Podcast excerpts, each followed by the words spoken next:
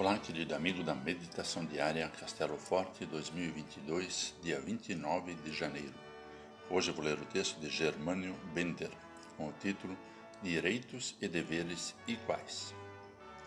Escolham as cidades de refúgio de que lhes falei por meio de Moisés, para que possa fugir para lá o homicida que matar uma pessoa por engano ou sem querer.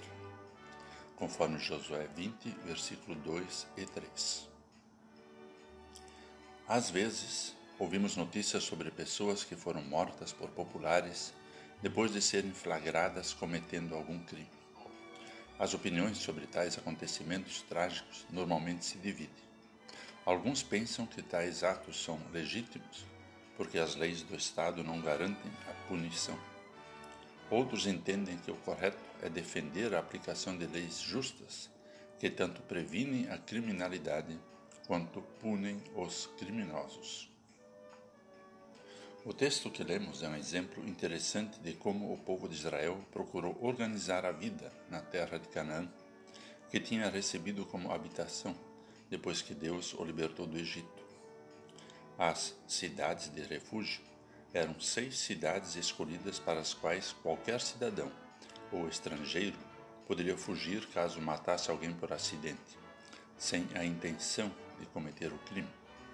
O objetivo era duplo: evitar uma vingança precipitada dos familiares da pessoa morta e garantir a segurança do infrator até que recebesse um julgamento justo, já que seria julgado fora da sua jurisdição.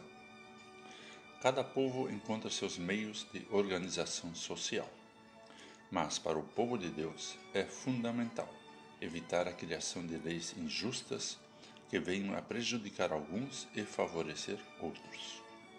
Como cristãos, devemos nos empenhar na defesa de leis que defendam nossos direitos, mas igualmente deixem claros nossos deveres. Vamos orar. Deus da justiça, da paz e do amor, ajuda-nos com o teu Espírito para que possamos defender o que corresponde à tua vontade e lutar contra aquilo que fere a dignidade humana. Que sejamos instrumentos de salvação e bênção em tuas mãos. Amém.